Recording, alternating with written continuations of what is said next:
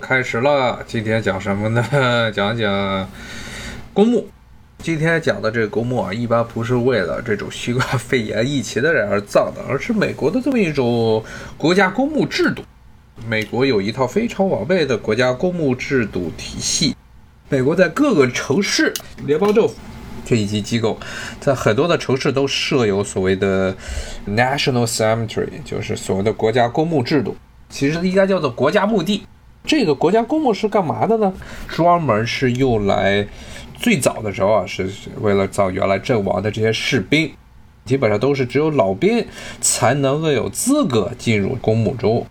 那么它跟中国的这种公墓不太一样，National Cemetery 其实应该叫国家墓地，它是联邦政府底下的这个老兵事务部来管理的这么一个机构。来管理的这么一个墓地，那么它整个这个系统啊，整个美国的这套国家公墓系统啊，在全美国各地都有，不光是在最著名的是阿灵顿，就是在弗吉尼亚最北头和华盛顿隔河相望的这么一片的墓地，在美国地位就相当于八宝山。但是呢，它的主要的刚才说了，主要的这安葬的人都是这些军人为主，主要都是军人。那么这个除了最大的这阿灵顿公墓，其实在美国各地一共大大小小差不多得有一百四十七个，非常多啊。包括 Alexandra 这个市郊区都还有一个公墓，还有一些就很著名的地方，比如说像在格底斯堡，当年美国内战的时候，号称是决定性的一战，其实也不能算真正决定性一战。很重要的一场战役，也林肯后来在那儿发表了所谓的格里斯堡演说的地方，那儿也有一个国家公墓。整个这些国家公墓啊，他们的主要的目的，刚才说都是葬这些军人。那他最早为什么要设立这个东西？美国的整个公墓体系是怎么回事？今天就来给大家讲讲。美国整个公墓系统最早是什么时候开始出现的呢？就是刚才说的格里斯堡战役前后，也就是美国的内战。美国内战是十九世纪的时候啊，人类在十九世纪打的最血腥的战役之一。当时这些火炮啊、火枪的这火力都比上个世纪，甚至比在稍微早五十年的拿破仑时代都要猛烈的多。当时的这些军队的很多的战术还是排队枪毙。如果听过这些节目的听众可能都知道什么是排队枪毙，两边各排上几列的横队。然后互相进行扫射，互相开枪，看谁那一边先撑不过去了，要崩掉了，逃跑了，谁就输了。那么在这个 南北战争的时候，这种战法运用的时候呢，就出现了很多的问题，比如说像刚才说的格里斯堡那场战役，那场战役的时候，南方军队。南方的军队当时是为了能够冲破北方军，也就是美国国家的军队，南方的邦联的军队为了能冲破北方合众国的这个防线，当时是派了弗吉尼亚的一个兵团，叫匹克利冲锋，派弗吉尼亚的一个兵团集体排队，横向排队，朝着这个敌人的阵地就冲过去了啊！然后敌人那边呢全是大炮。而且都是用的是葡萄弹呀，然后前面还有很多的枪，就是他们不停的冲，冲一波就死一波，冲一波死一波。结果那一批人除了指挥的将军皮克利没死，他底下的很多的副官以及普通的这些大兵全死光了。这个是美国南北战争时候一个很典型的特点啊，就是这种排队枪毙，在遇上了火力比以前要强得多，然后呢精准度比以前强得多的火炮以及这个枪械的时候，这种战法已经已经落后于时代了，造成了严重的伤亡、严重的死亡。所以当时这场战役啊，是美国历史上除了二战之外死人最多的这么一场战争，美国的南北战争啊，不仅是如此的，也是在美国本土。发生在战争中啊，死人最多的。之前独立战争没死多少人，独立战争时候基本上美国的军队其实都是游击队，没有打几场正经的阵地战。之后的都是一些欺负小朋友，什么欺负墨西哥人呢，欺负印第安人呢，包括后来最后欺负西班牙的都都是海外的战争，在本土打，死的最多的就是这场内战。那这场内战呢？因为无论是南方还是北方，都有大批的人员伤亡。当时怎么处理这些阵亡的人，当时就是一个很大的问题。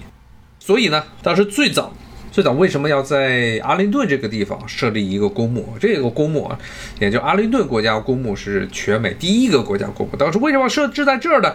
呃，原因也很简单，是因为当时美国当时驻扎在阿灵顿这边的，特别是驻扎在现在墓地这个地方的人啊，他叫这埃德蒙德·威特曼，他故意的要把这片土地啊给弄成一个坟头。原因是什么？因为这个埃德蒙德·威特曼他的老师是罗伯特里，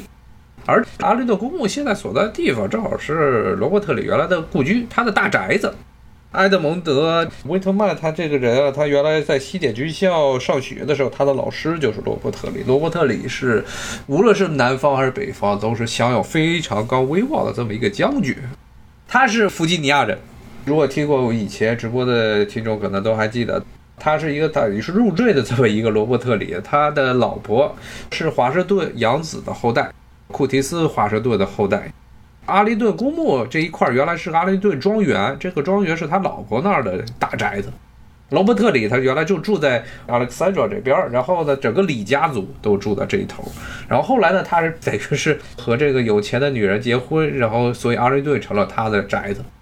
那么罗伯特里因为他在南方和北方的威望都特别高，南方当时弗吉尼亚独立的时候。从美国这边脱离的时候，就邀请的罗伯特里去南方担任将领，然后北方军北方也给他发了这个任命书，希望他能加入北方。后来这个罗伯特里最后一合计呢，他的本愿不想国家分裂，但是他作为一个弗吉尼亚人，有义务为南方打仗，然后最后决定是跟着南方走。当做了这个决定之后，他就带着他老婆孩子一起从他的庄园阿雷顿庄园这儿逃跑了。为什么他要逃跑呢？因为知道他这地方。他一旦跟南方跑了，北方就马上就要占领这儿。原因很简单，这阿雷顿公墓是一个小山头，庄园所在位置是小山头，特别是罗伯特里他那个宅子所在的地方，架一门炮就可以控制整个华盛顿，架两门炮，华盛顿所有的重要的地区啊，什么国会山呢、白宫都有可能被轰倒。所以呢，一旦罗伯特里宣布加入南方，那北方的军队干的第一件事肯定就是占领他这儿，所以他赶紧就跑了。跑了之后，北方果然因为这阿灵顿是一个制高点，所以就派了军队渡过河来，来到了弗吉尼亚这头，把这阿灵顿庄园给占了。占了之后呢，后来啊，把这儿变成了一个后方的医院，因为他那是大宅子，里面是停着很多的这些伤病员，然后管理这儿的人就是威特曼。维特曼呢是个北方人，他认为罗伯特里就是有问题，叛徒。为了惩罚他，为了恶心他，就把当时这伤病员呀出了事儿的人死了的就地埋葬，就埋在他这个庄园里头啊。后来南北战争之后，罗伯特里家族回来之后，发现他这宅子已经全部都被联邦政府占了，而且到处都是墓地，没有墓地的地方也被联邦政府把这地给卖了。现在阿雷顿公墓只是原来罗伯特里的庄园的一小部分，它还有很多延伸出去的很多的土地啊，都是分给了很多黑奴，所以后来也没有办法，李家族的后代跟联邦政府打了二十年的官司，最后是打赢了，这场的官司是打赢了，但是呢，李家族也知道他这块地也收不回来了，最后还是把这块墓地又转让给了联邦政府。从那之后啊，这个墓地就成为了第一个。美国历史上第一个以国家名义建立的公墓，它其实主要是一个军事墓地，当时是为了给阵亡的将士葬这些阵亡将士的地方。后来衍生出来，主要是你当过兵的人、军队的人都可以进入这里头，有很少数的例外是非军人葬在这里，绝大部分都是军人，包括南北战争南方军邦联的有些军人，后来也是葬在了国家公墓之中，但是这个情况也比较少。绝大部分都是所谓的北方，以及后来历次美国战争中阵亡的或者自然死亡的这些将领。我看这有听友问，这个三个雷姐的军队也是排队枪毙。其实整个火人类火枪历史啊，到十九世纪可以说是一直到中叶之前啊，都是属于这个排队枪毙式的战斗。基本上啊，从十六世纪一五几年，这当时还是方阵型，然后到了十七世纪的时候，出现了所谓的线列步兵，欧洲三十年战争，这个时候基本上奠定了后来差不多两百年的这种战争的模式，就双方都派军队列成细细的几排，然后呢互相在打枪。清朝其实也不例外啊，其实不是说森格雷钦的部队，清朝从建国开始，他也是排队枪毙。大家老觉得看电影说什么清朝和英国差距是一个冷兵器对抗热兵器，这完全是胡说。清朝那个时候都是热兵器，都是火枪，也是排队。如果大家看过这个故宫，故宫有很多的绘画，乾隆年间的有一批的乾隆让天主教传教士做的一批的这些绘画。专门还当时还把这原本呢拿到巴黎去做所谓的印版版画，印成了版画到处去宣扬，主要是为了宣扬他的十大武功。十大武功中的很多这些图画都明显的里头都是排队枪毙，一排一排的这些火枪兵跟对方这些对射啊，都是一个样。所以咱们尤其是以前的咱们很多老电影，关注一个非常不好的这么一个历史印象：清朝人是拿冷兵器跟英国人对着干，其实当时清朝就是火枪。当火枪虽然普及率没有英国高吧，但是呢，当时清朝的正规军中基本上都是在百分之四十到五十以上都是用火枪。但是呢，这火枪的质量不行，射程没有英国远，而且最惨的是这火炮啊，比英国差远了。火炮至少比英国人差了差不多一百年到一百五十年。当时鸦片战争时候，英国的这些战舰就可以。躲在清朝的火炮的射程之外，然后对轰击清朝的这些要塞据点，特别是这些炮台，所以根本打不过。所以后来很大的原因是英国人的火炮把整个清朝的这些军队的士气给彻底的震撼了。几门火炮，而且打的又准，然后呢射程又远，根本招架不住啊，然后就崩了。说完这个，咱们接着还是回来说美国的这个国家公墓啊，就从那个时候开始啊，基本上美国就到处都是国家公墓了啊。美国的这国家公墓都有非常大的特点，它不是，如果大家来过美国，可能知道这边的墓地，普通的墓地，就像这美国是一个基督教国家，它不宣扬厚葬，它不是那种厚葬制度，所以基本上就一口棺材，但是上面的建筑物有的时候还是有非常有特色的。它一般这个墓地啊，都是所谓的公墓墓地性质，都是专门的。一般以前都是教会，教会要不是在这教堂外面弄一圈墓地，要不是教堂里头建筑物里它有这种所谓的地下墓地。还有一种呢，就像 Alexandra，它因为城市里头不准放墓地，有墓地的话，因为有很大的问题。如果你在城市里头弄一个墓地的话，以前这种卫生条件很差的时候，很多人都是得传染病死的。得了传染病的人全部都葬在一起，有可能是鼠疫呀，或者其他的可以通过接触传播的疾病。那这个墓地本身也会变传染源，所以当时很多的这些墓地，从十七世纪、十八世纪开始都是建在城市的郊区。就像 Alexandra 这边的墓地啊，很大一片，全是墓地。这些墓地呢，都是当时教会买了一片地，教会本身的这个教堂可能不在一块，但在郊区买了一片地。教会的信徒死了之后，就在这片地里找一块位置给你葬了。很大一片，然后这些墓地啊，绝大部分墓地就是一头棺材，棺材里基本上随葬品很少啊。然后上面有这么一个大墓碑，人墓碑是基督教的这种葬礼中啊，相对而言啊比较华丽的部分。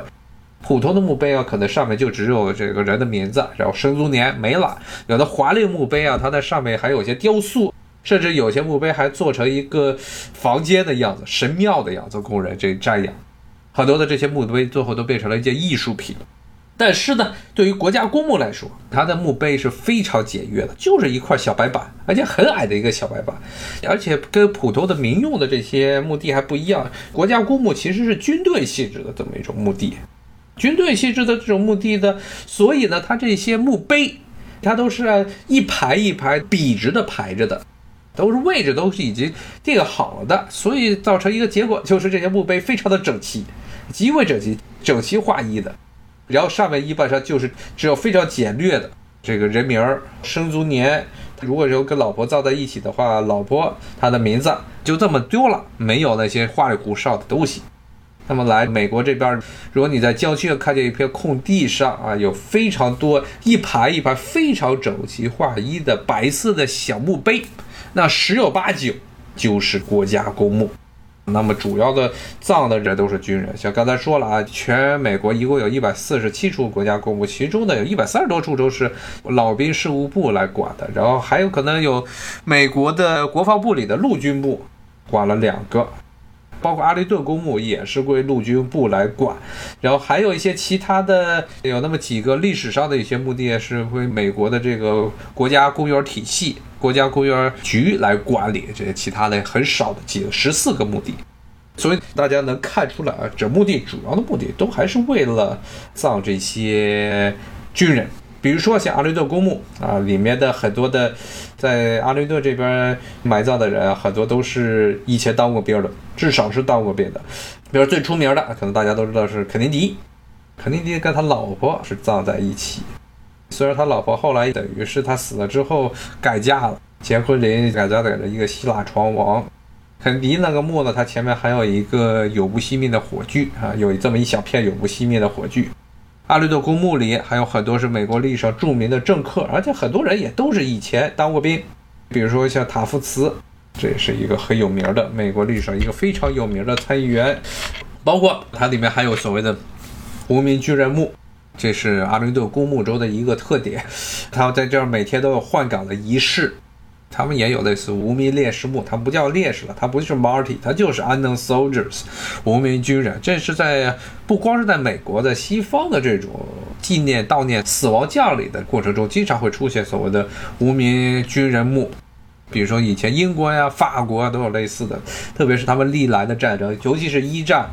二战。在美国的这种南北战争，很多人最后你都不知道是谁，你挖出来尸骨都不知道是谁的，完全就不知道。所以他们基本上会在一些教堂啊或者公墓里头啊，专门建这种纪念碑，来纪念那些连名字都被忘却的这些军人。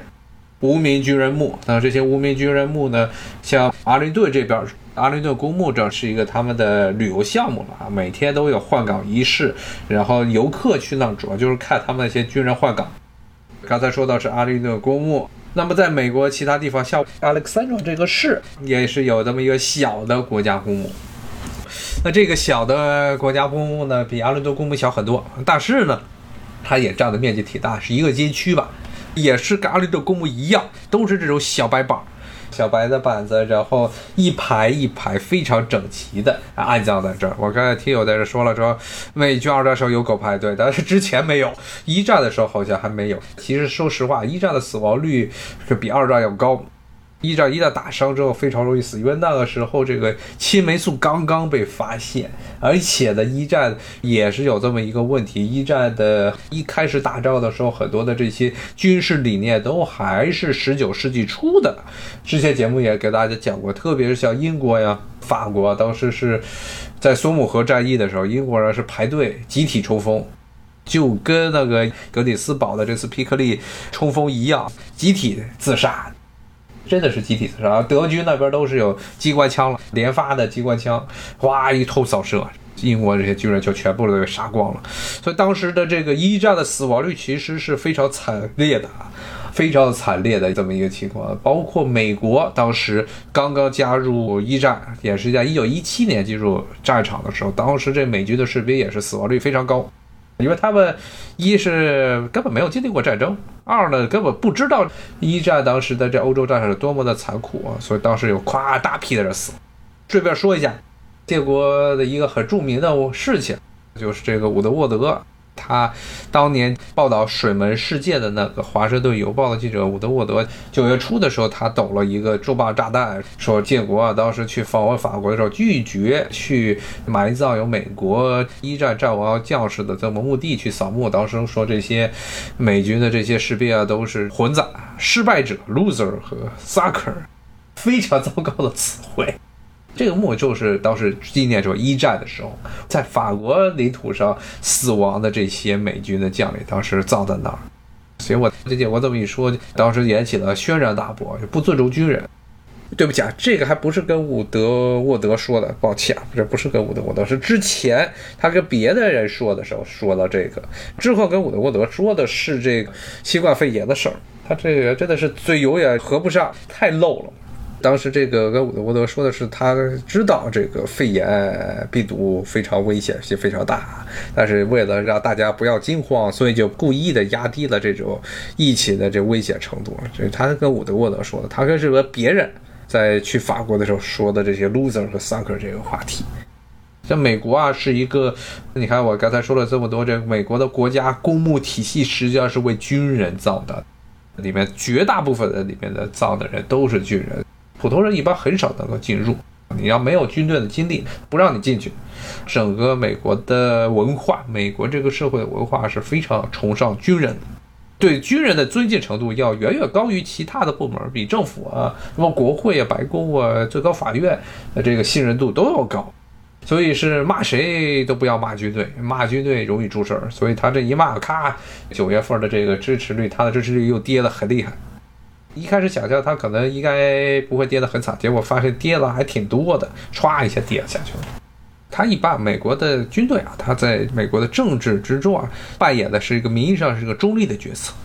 美国的军队不属于任何的政党，它是非政党化，说是国家化。但是说是国家化，那实际上他自己已经形成了一个共和党和民主党都不敢随便得罪的这么一个政治实力。特别是他跟整个军队，然后国防部，还有这些所谓的大的这些军火商、各种国防合同商，他们联合起来就是所谓的美国著名的军工联合体。他们一般都处于一个所谓的政治中立、所谓政党中立的角色。但是呢，无论哪一个政党都不敢得罪他们，其实有点类似于太上皇的这个地位了。谁上来他们都不说话，除非是你要砍他们的军费，那就要得罪人了。那得罪人的后果是非常惨烈的。不说了，像美国，特别像华盛顿这个城市，尤其是到弗吉尼亚这一头，大部分的有钱人都是要不是国会议员，要不就是军火商。大批的这些军火商的宅子都是在弗吉尼亚这头，华盛顿郊区有很多的什么大瀑布啊、河流啊、森林啊里头，一个一个大宅子，还有牧场，都是这些军火商的大宅子，在那个地方。军队在美国的政治地位非常高，不能够随便的得罪。这次特朗普这个说话不着调，那咱们还是尽量避免再接着谈建国的事儿，咱们接着说这个墓地。美国的整个公墓体系啊。给大家介绍了一下，美国的整个公墓体系，主要它是给军人建的，它的标志非常明显，别的墓地都是随意的盖，上面能盖的多么花里胡哨都可以，有的是甚至盖一方尖碑、盖一神庙都可以。但是美国的这些公墓都是一排一排的非常小的小白石板子，非常整齐划一的石白板子，尤其是对于那些有强迫症的人，这么非常整齐的一排一排的石板子，心里会非常舒服。再回到刚才说的这些普通的这种丧葬体系，美国的公墓体系就这么多了。普通的丧葬体系，刚才说了，其实也跟大家介介绍了一下，很多都是教会性质，早期的都是教会性质的。一般的墓啊，基督教的墓地最早最早，基督教的社区在城市化之前，十九世纪工业革命之前，人们活动的周期都是围绕着他所在的教堂展开的。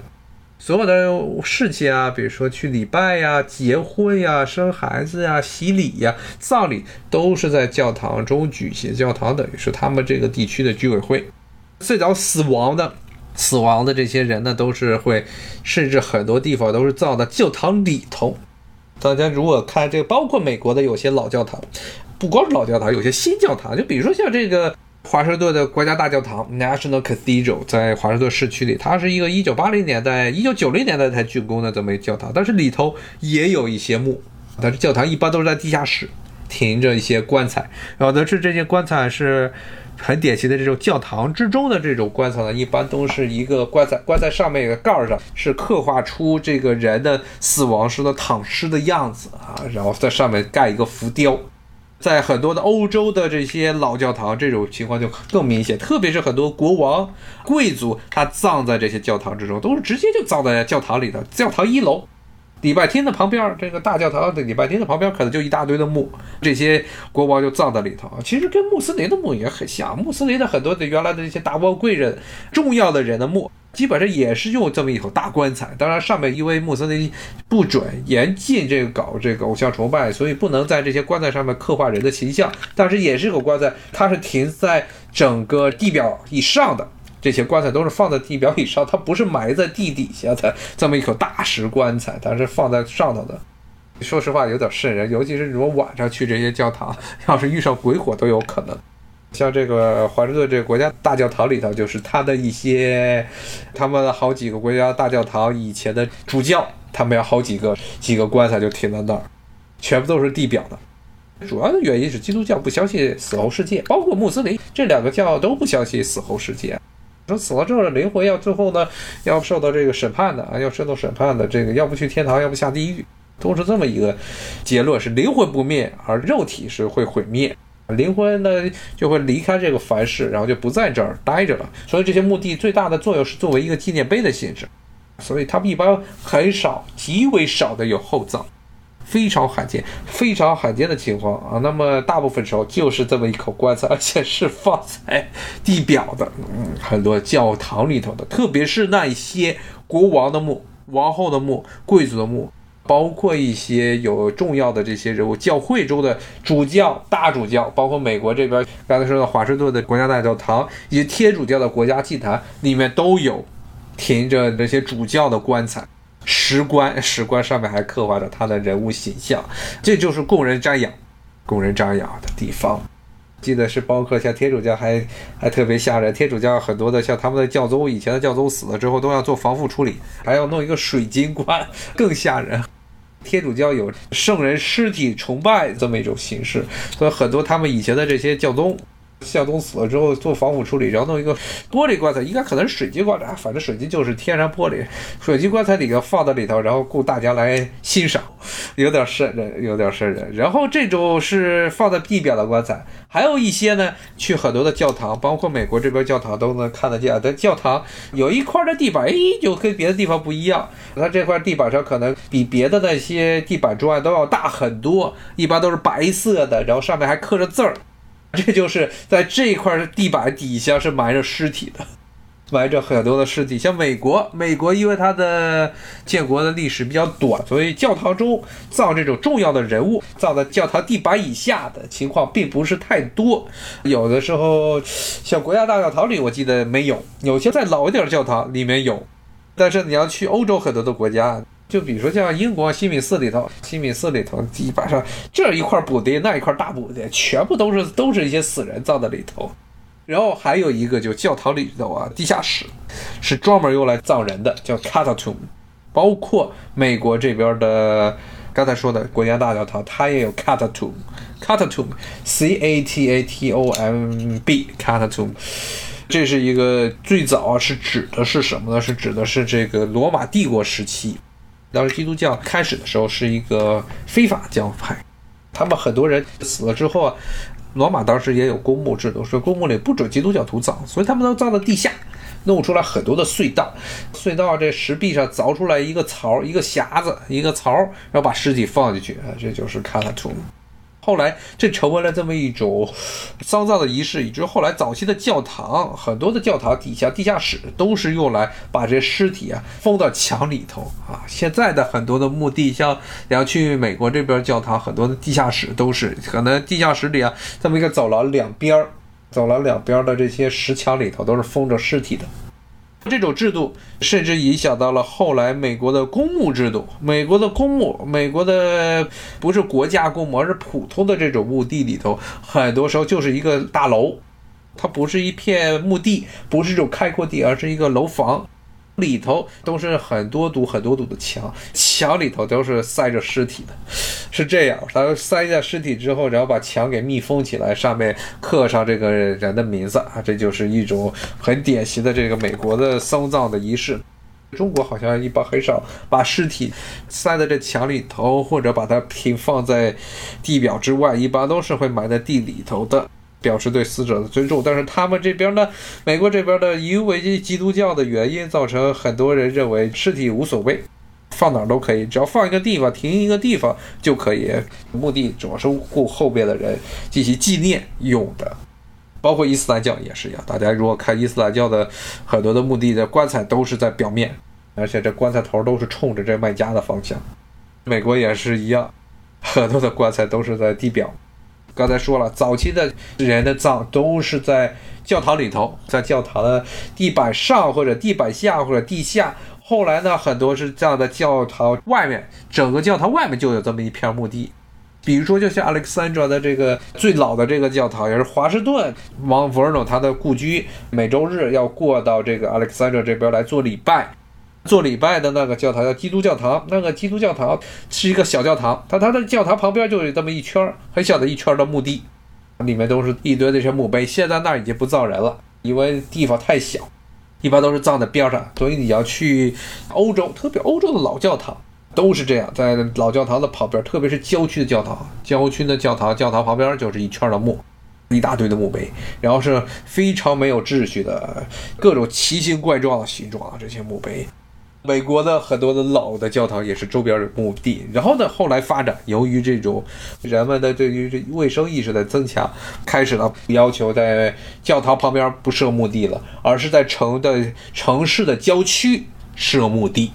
现在这个 Alexandra 的这个公墓，它是随着后来市区的扩张，市区把这个墓地给围起来了。以前。这片墓地，它就是在阿历克森转阿历克山，大里亚这个小镇的边上郊区，它有这么一大片的空地，